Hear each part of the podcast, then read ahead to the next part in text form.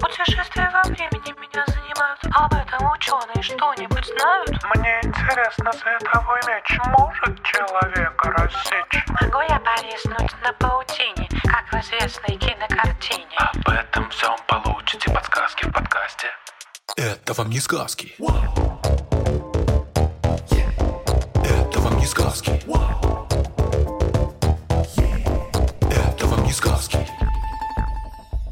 Всем привет! С вами подкаст «Это вам не сказки» и его ведущий Степан Калитеевский. А, Привет, привет, привет, Степан. И я, Тата Зарубина, тоже ведущая подкаста «Это вам не сказки». В этом подкасте я и Тата разбираем, что в сказках правда, а что нет. И наш сегодняшний вопрос – бывают ли такие гигантские спруты, как в книге 20 тысяч лье под водой? Этот вопрос нам задал Петр, 10 лет. Лично я смотрел фильм, а не читал книгу. Это новый фильм, Не, не уверен. но тебе понравилось? Да, мне понравилось. Класс. Давай напомним, что там за история была со спрутами в двух словах. В двух словах будет достаточно сложно это описать. Но лучше я постараюсь не в двух словах, но побыстрее. В этой книге рассказывается про ученого и его помощника по счастливой, ну, или не очень счастливой случайности, оказавшихся на огромной, э, невероятной подводной лодке. Попали они туда после кораблекрушения, устроенного этой же подводной лодкой которая вообще-то считалась морским чудовищем. Этой подводной лодкой, ну, или кораблем, который мог уходить под воду, управлял капитан Немо.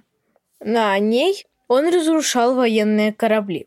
И однажды, пока этот прекрасный чудо-агрегат плавал по просторам океана, а точнее сказать под, на них напал спрут огромный, чуть ли не в половину корабля длиной. Да, давай я зачитаю маленький кусочек из книжки, чтобы все смогли представить себе немножко, что там происходило. Это был кальмар колоссальных размеров, длиной в 8 метров. Он плыл задом наперед с громадной скоростью прямо на Наутилус, глядя на нас серо-зелеными неподвижными глазами. Восемь рук, или вернее ног, посаженных на голове, что и дало этим животным название головоногих, были вдвое длиннее тела и все время извивались, как волосы у фурий. Отчетливо виднелись 250 присосков, расположенных на внутренней стороне щупалец в виде полукруглых капсул. Временами присоски касались оконных стекол, пустели и присасывались к ним. Челюсти чудовища в виде рогового клюва, такой же формы, как у попугая, все время открывались и закрывались. Язык из рогового вещества, тоже снабженный острыми зубами, в несколько рядов, содрогался, высовываясь из этого страшного рта. Какая фантазия природы дать птичий клюв моллюску! Веретенообразное тело, раздутое посередине, представляло собой мясистую массу весом в 20-25 тысяч килограммов. Непостоянная окраска, менявшаяся с необычайной быстротой в зависимости от степени раздражения животного, переходила из серо-свинцового оттенка в красно-бурый. Ужас! Реально ужас. И еще один кусочек про то, что происходило немножко позже. Одну минуту мне казалось, что бедняга, обвитый хоботом, будет освобожден от могучего действия присосков. Из восьми щупальцев было отрублено уже семь. Одно, оставшееся, еще извивалось в воздухе, потрясая своей жертвой, как перышком. Но в то же мгновение, когда капитан Немо и его помощник накинулись на спрута, он выбросил струю черноватой жидкости из особого мешка у анального отверстия. Мы сразу же все ослепли. Когда же черное облако рассеялось, то кальмар исчез, а вместе с ним и мой несчастный соотечественник. Ты сейчас зачитала этот отрывок про 8 щупалец, про 25 тонн. Насколько это описание близко к реальности? Чего этих спрутов огромных реально настолько боялись моряки? Действительно, в далекие времена, когда вот эти легенды появлялись, корабли очень часто не возвращались из плаваний, и люди пытались как-то это все объяснить. В том числе они объясняли это вот нападениями страшных морских чудовищ. И они описывали такого огромного как раз спрута, очень агрессивного, главная задача которого было потопить какой-нибудь проплывающий мимо корабль и сожрать всех его обитателей. Понятно, что внешность у осьминогов и кальмаров довольно пугающая. У них вот эти вот щупальца, о которых пишет Жюль Верн, похожие на змей, и огромные выпученные глаза, и присоски. Конечно же, они нужны, чтобы высасывать кровь из жертв. Ну и кроме того, люди очень мало понимали про то, как живут и чем на самом деле питаются эти существа. А когда люди про что-то плохо понимают, им приходится придумывать. Вот и про осьминогов с кальмарами тоже много всего напридумывали. Справедливо. Так, вот э, я знаю, что осьминоги и кальмары, можно сказать, родственники. И вместе называются головоногими моллюсками. Правильно? Да, совершенно правильно, ты молодец. Это действительно моллюски. Хотя мне кажется, что обычно, когда мы говорим про моллюсков, мы представляем себе каких-нибудь э, медлительных существ вроде улиток. Я всегда представляю наутилусов. Но наутилусы, кстати, это тоже головоногие моллюски и близкие родственники осьминогов, кальмаров и каракатиц. И именно так, кстати, и назывался корабль капитана Немо. В честь них он был назван. Видимо, Жюль Верн очень любил головоногих моллюсков. Крутой. Все вот эти вот головоногие, они вполне себе активные существа, быстрые, умные.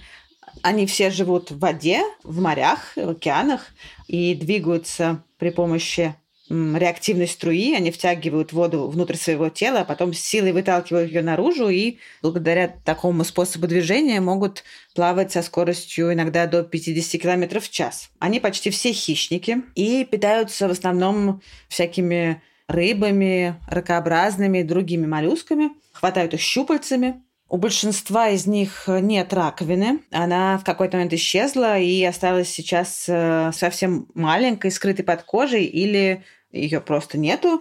Осталась она только у наутилусов, про которых ты как раз вспомнил. В том кусочке, который я читала, там был рассказ про то, что гигантский кальмар выстрелил в них чернилами, и они чуть не ослепли от этого. Помню. Вот э, чернилами кальмары и их родственники действительно стреляют. У них есть чернильная железа, которая выделяет темные чернила. Эти чернила, когда оказываются в воде, превращаются в такое темное облако, которое помогает э, моллюску на время исчезнуть и скрыться от хищника. Что касается размеров, наша главная тема, головоногие бывают разные. Они бывают совсем маленькими, несколько миллиметров в длину, а могут быть и десятиметровыми гигантами, а если посчитать э, их размер с вытянутыми щупальцами. Самые большие из них могут весить почти полтонны. И это самые крупные из существующих сейчас беспозвоночных. Некоторые вымершие головоногие могли быть и больше, и когда-то они вообще были самыми крупными животными на Земле. Но здесь все-таки Жюль Верн немножко перестарался. До 25 тонн даже самым гигантским головоногим еще очень и очень далеко. Да, это, конечно, он сильно перестарался. Перестарался, да. Но зато история интересная получилась. Да. Но я, кстати, была удивлена, что Жюль Верн описывает гигантских кальмаров, а не осьминогов, потому что мне казалось, что во всяких вот этих вот легендах о спруте и о всем таком э, в первую очередь имеют в виду гигантских осьминогов, а не кальмаров. А у Жюль Верна описаны кальмары. Ясно. Степа, а ты видел когда-нибудь кальмаров или осьминогов? Вживую никогда. Ну, в каких-нибудь аквариумах? Не-а. А ты видела? Слушай, да, я видела. Круто. Однажды я была на Средиземном море во Франции и под камнем нашла малюсенького осьминога. Живого? Угу. О, прикольно. Но это был совсем маленький осьминог, а большие осьминоги обычно водятся на больших глубинах. Вообще большинство осьминогов живет э, в глубине моря, а уж особенно самые большие осьминоги – это гигантские осьминоги. В среднем они весят около 30 килограмм, то есть поменьше, чем ты, Степ я так подозреваю. Да. Но э, некоторые бывают э, потяжелее, до 50, и тогда их щупальца могут быть в размахе там метров 6. Иногда говорят о том, что встречали гигантов, э, масса которых приближается к 200 килограмм, и разброс рук может быть тогда почти 10 метров.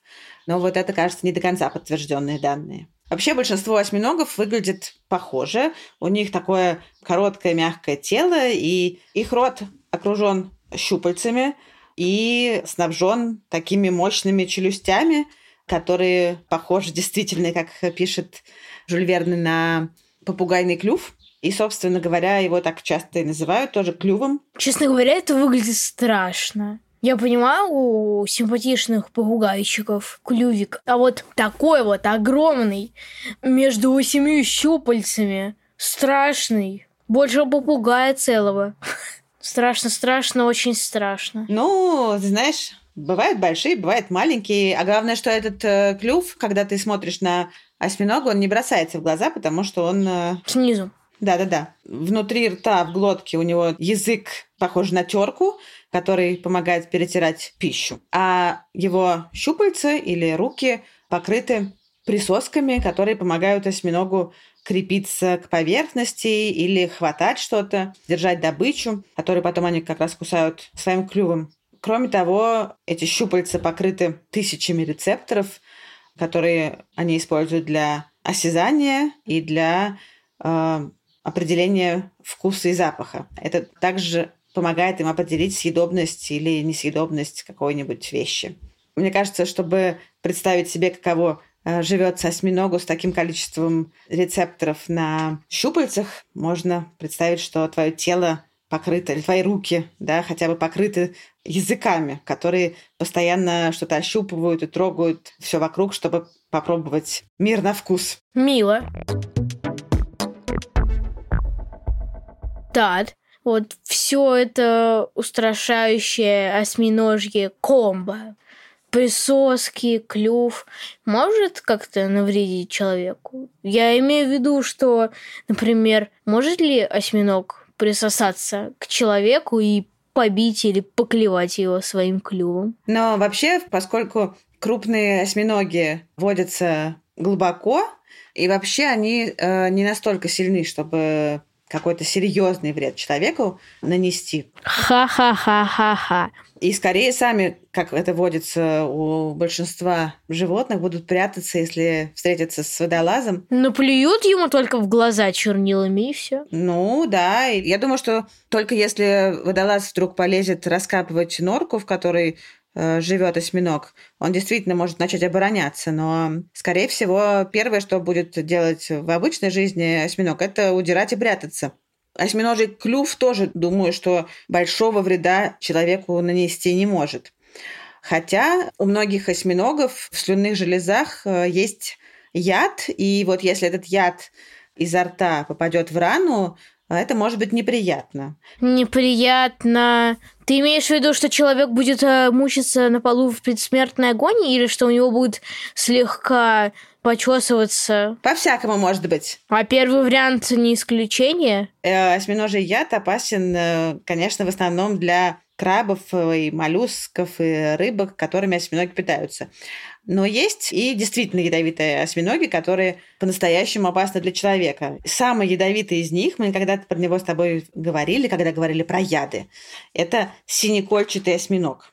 Он э, довольно мелкий, очень красивый. Напоминаю, что в природе это означает, что он ядовитый до смерти буквально. Именно так. У него очень хорошо предупреждающая окраска. Он такой оранжево-коричневого цвета с яркими переливающимися синими кольцами, но при этом он совсем крошечный, он несколько сантиметров величиной, весит, не знаю, 100 граммов. Вот. Но это одно из самых ядовитых существ в мире, и никакого противоядия от этого яда не существует. Он просто парализует работу мышц, а, и человек, которого вот укусил такой осьминог, просто умирает от того, что у него перестают работать дыхательные мышцы, он не может дышать. А где он живет? Он и живет в Индийском и в Тихом океане. То есть все-таки бывают такие осьминоги опасные сильно. Меня этот факт э, очень пугает, честно говоря. Всегда, когда я слышу о чем-то ядовитом, мне очень хочется поднять ноги. Ощущение, что это сейчас окажется на полу у меня в комнате и укусит. Осьминоги бывают ядовитыми, опасными, но это скорее исключение. Наверное, самый лучший способ э, перестать бояться осьминогов – это не хватать их руками при встрече. Но тем более, мне кажется, что к осьминогам надо относиться очень уважительно, потому что это невероятные совершенно существа и дико умные. Есть миф, что они могут открыть банку консерв. Да, ты знаешь, про банку консервов конкретно я не могу сказать, но они действительно умеют открывать э, всякие баночки, бутылочки с защитой от детей. Знаешь, как бывают такие, например, всякие таблетки кладут в банки, которые нужно хитро открывать. Просто так не отвинтишь. Баночки, например, из-под Адвила. Там надо на две точки одновременно нажать и открутить.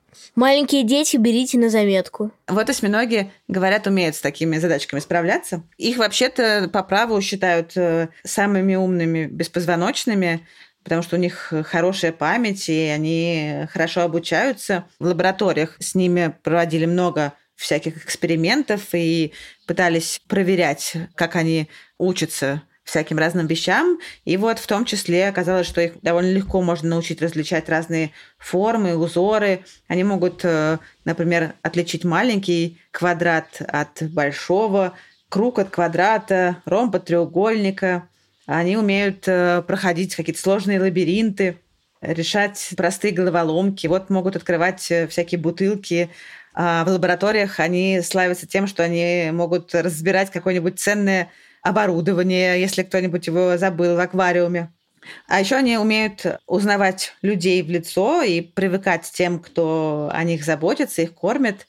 А некоторых они могут, наоборот, не взлюбить и вредничать. Это очень прикольно. Например, вот я читала такую историю, как э, был один осьминог, который жил как раз в лабораторном аквариуме, и за ним ухаживала в том числе одна девушка, которую он очень не взлюбил. И каждый раз, когда она подходила к аквариуму, он накатывал ее струей воды. И девушка в какой-то момент уволилась. Я надеюсь, что не из-за осьминога, а по каким-то своим собственным причинам. Но через некоторое время снова пришла в гости в эту лабораторию. А это было, например, спустя несколько месяцев. И осьминог, который все это время вел себя очень прилично и никого не обливал, он увидел ее и снова окатил водой с ног до головы. Господи, боже мой, да. Такой злопамятностью может похвастаться не каждое животное. Да-да. Это вообще удивительно, но особенно потому, что осьминоги живут э, очень недолго, и в природе они не особо общительные существа. Они не воспитывают своих детенышей, то есть они не обучают их, да, родители не передают свой опыт э, следующим поколениям, и каждому новому осьминогу приходится познавать мир заново. Например, если сравнивать осьминогов с другими существами, которых мы считаем умными, вроде приматов, дельфинов, слонов и попугаев, например, они все очень долго живут и долго учатся, и учат друг друга, а головоногие нет. И вот э, гигантский осьминог, про которого мы говорили, считается долгожителем по сравнению с другими, и он живет в природе где-то до 3-5 лет, а у многих э, срок жизни это примерно год. Возможно, если бы они жили дольше, они бы могли бы стать настоящими хозяевами морей со своим умом и хитростью. Хозяевами морей всегда будут люди со своими гарпунами. Что не очень приятно. Возможно, осьминоги могли бы составить нам конкуренцию в других обстоятельствах. Большинство осьминогов ведут такой придонный образ жизни. Они живут среди камней, скал и водорослей и ползают по поверхности при помощи щупалец с присосками. Но если надо поплыть, они могут и поплыть, как мы знаем, используя свою реактивную силу. Но делают это не очень быстро. И, скорее всего, догнать рыбу, если им нужно будет ее поймать, они не смогут. Поэтому охотятся они обычно из э, засады. Тат, я думаю, может сейчас пойти у наших слушателей некоторых вопрос, как осьминоги прячутся в засаде, если они огромные. Я правильно помню, что они могут менять цвет э, своего, не знаю, кожи, если ее так можно назвать, и мимикрировать под предметы. Они действительно мастера камуфляжа, ты все правильно помнишь, они и также делают многие кальмары и каракатицы.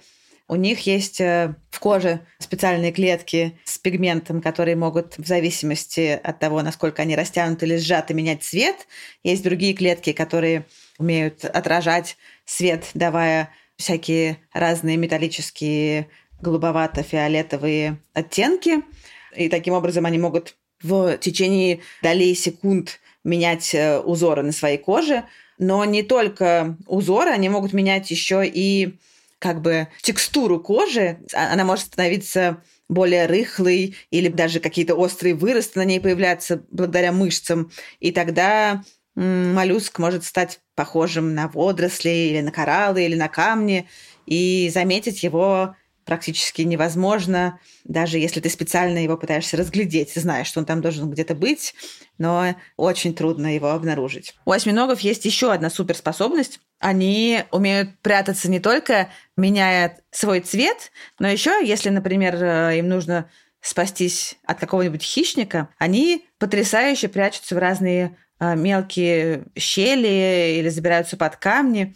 У осьминогов мягкое тело, ну и нет скелета, поэтому они совершенно потрясающе меняют форму и могут просачиваться в самые крошечные отверстия, которые гораздо меньше, чем сам осьминог. Он может просочиться через любую дырочку. Главное, чтобы диаметр этой дырочки был больше, чем его клюв. И любимые их места для прятания – такие пространства с узким входом, а дальше, чтобы уже было место, где можно было бы нормально расправиться. Вот если он найдет какую-нибудь бутылку, выброшенную каким-нибудь э, отдыхающим, то он с радостью там поселится, потому что это убежище с очень узким входом, куда никакой хищник не сможет забраться. А, Но ему там будет вполне просторно и вольготно. Ясно. Так, вот э, мы, как э, обычно в наших выпусках, в конце возвращаемся к главному вопросу. Вот в книге и в фильме на Наутилус капитана Немо напал э, кальмар, а не спрут. Я думаю, что они тоже бывают такими большими, но я не эксперт. А вот каково мнение эксперта Таты Зарубиной? Ну, а вот самые крупные кальмары, которые известны человеку, это гигантский кальмар и гигантский антарктический кальмар. Его еще называют колоссальным кальмаром. Гигантский кальмар встречается, кажется, во всех океанах мира, а антарктический, соответственно, только в антарктических водах. Оба они очень, живут очень глубоко под водой, на глубине нескольких сотен метров. Гигантский кальмар может вырасти до совершенно огромных размеров. Если считать максимально известную длину от э, задних плавников до кончиков щупалец, это будет э, около 12-13 метров. А антарктический гигантский кальмар а, немножко поменьше. Самая большая известная длина – это 9 или 10 метров. Зато по массе он почти в два раза превосходит гигантского кальмара и может весить около полутонны, самые крупные особи.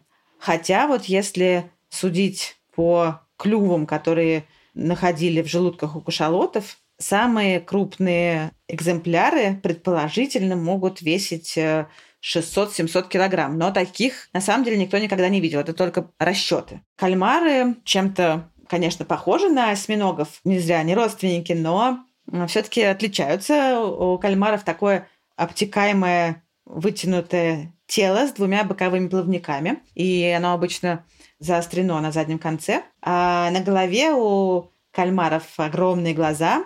Вот у колоссального кальмара, у самых крупных особей, глаза могут быть диаметром 27 сантиметров. Так это ж по нормальной такой пицце на двух человек, а то и на трех. Да, это действительно как пицца.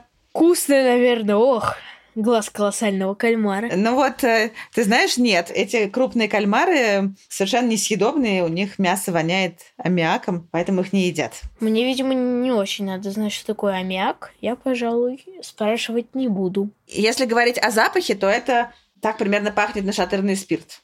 А, я ожидал чего-то похуже. Кроме глаз, у кальмаров на голове еще есть щупальца с присосками и крючками, и из них восемь они покороче, и два более длинные с такими расширениями на конце. И в основании щупалец, так же, как и у осьминогов, у кальмаров рот с этим самым страшным, похожим на попугаичий клювом, которым они могут э, прокусывать твердые панцири пойманных э, раков, крабов и раковины моллюсков, и кости рыб. Ну а ловят они добычу с помощью своих щупалец. У кальмаров, в отличие от осьминогов, тело э, не полностью мягкое, у них есть внутренний хрящевой скелет и отдельный специальный головной хрящ, как э, такая капсула окружает и защищает со всех сторон мозг. То есть, по сути дела, это как наш череп. То есть в бутылку они не залезут. В общем, нет, в этом осьминоги их, конечно, обскакали. Тат, вот я знаю, что они враждуют с кашалотами. Невероятно просто. Отсюда и найденные в их животах клювы огромные. Какие-то еще враги у них есть, кроме кашалотов? Кашалоты действительно их самые главные враги. Мелких э, всяких личинку или молоть может э, съесть более-менее кто угодно, а для взрослого кальмара кашалот самый опасный зверь. И вот колоссальные кальмары – это просто основная добыча кашалотов в Антарктике. По весу это примерно три четверти всей их добычи. И у многих кашалотов э, на спине есть шрамы, которые, скорее всего, оставляют вот эти вот гигантские кальмары, пытаясь спастись от кашалота, но, как правило, все-таки кашалот выходит из этой схватки победителем. И многое из того, что мы знаем о гигантских кальмаров, мы знаем благодаря кашалотам. Кашалот – это естественное хранилище остатков. Да-да. А вот, например, колоссальный кальмар впервые был описан сто лет назад по двум щупальцам, которых нашли в желудке у кашалота. Причем после этого лет 40 никаких сведений об этом виде больше не было. А потом описали нескольких личинок, а взрослого впервые поймали вообще спустя больше, чем 50 лет после первого открытия. И до сих пор, на самом деле, мы довольно мало что о них знаем, мало что знаем об их поведении. Ну вот, известно, что они питаются рыбой и всякими а, мелкими тоже глубоководными кальварами. Возможно, а, используют биолюминесценцию, то есть они привлекают своих жертв свечением. И, скорее всего, они тоже охотятся как засадные хищники, зависают в толще воды, поджидая проплывающих мимо жертв. Интересно, что у них очень медленный обмен веществ, и еды им нужно очень мало, при том, что они сами гиганты, которые могут весить по 500 килограмм, а в день им нужно всего несколько десятков грамм добычи для нормальной жизни. Серьезно? Ну, так считается. Так это же меньше килограмма даже. На их 500 в день. Да, я многое узнал. Так, Да. вот э, ты мне уже рассказала, что осьминоги для людей э, опасны в минимальных случаях. А вот кальмары, они тоже бывают э, огромных размеров и даже сражаются с кашалотами. Да, но кальмары, эти гигантские кальмары, живут на невероятных глубинах, куда человек в нормальной ситуации не забирается. То есть э, они просто не встречаются. А кальмар, когда оказывается на поверхности или близко к берегу, это значит, что он уже слабый, полудохлый или вообще мертвый. И ровно потому, что мы так редко и с таким трудом можем встретиться с гигантскими кальмарами, мы про них до сих пор очень мало что знаем и очень долго вообще встречались с ними только в дохлом виде. Как это мило. И ученые вообще-то очень долго пытались э, как-то найти, встретиться, заснять их в их родной стихии, использовать для этого какие-то и автоматические глубоководные аппараты, и обитаемые, и спускали туда какие-то телекамеры, и подвешивали эти камеры к живым кашалотам, но ничего очень долго не получалось. Кадры живого гигантского кальмара появились в 2001 году. Это, правда, тогда было не взрослое животное. Взрослого кальмара в природе впервые сняли в 2004 году. И исследователи, которым это удалось сделать, они очень долго готовились. И благодаря кашалотам они смогли определить примерное место, где можно встретить этого кальмара. Они долго следили за движениями кашалотов, причем они приплыли на лодке в то место, которое вообще было известно среди охотников за кашалотами, и бросали там длиннющую 900-метровую леску с наживкой из э, всяких кальмаров и креветок. И сначала было очень много неудачных попыток, а, но потом все-таки кальмар клюнул, если можно так сказать, на приманку, напал на нее, и это был восьмиметровый гигантский кальмар. А у них, конечно же, была наготове там камера. И вот его удалось заснять. Кальмар, правда, через 4 часа все-таки вырвался на свободу. но ученым удалось добыть какие-то его кусочки, и потом они сделали анализ ДНК и, и подтвердили, что действительно был гигантский кальмар. А когда он вырвался через 4 Да. часа, урон судну или э, людям был какой-то нанесен? Нет, нет, нет, все было в порядке. Слава тебе, Господи. Было бы неприятно потерять столь ценное сведения. Ну что ж, вывод. Гигантские спруты бывают. Правда, не 25-тонные, как в книге Жюль Верна. Но все равно их размеры буквально колоссальные. Ну что ж, мы благодарим Петра за прекрасный вопрос, Татьяну Зарубину, Ты сегодня очень официален. Еще мы благодарим нашего редактора Аню Шур, нашего выпускающего редактора Сережу Дмитриева, расшифровщика Кирилла Гликмана, фактчекера Михаила Трунина, звукорежиссера Диму Гудничева и композитора Михаила Соробьянова. И, конечно, Степа Кулетеевского. Ура, меня не забыли. Всем большое спасибо. Наш подкаст можно слушать везде, где вы вообще слушаете подкасты. Но лучше всего его слушать в приложении Гусь-Гусь. Ведь там, во-первых, он выходит на две недели раньше, а во-вторых, кроме нас, там есть еще куча разных крутых лекций, подкастов и сказок. Недавно вышел крутой курс про иммунитет. Всем советую. Всем пока! Пока-пока.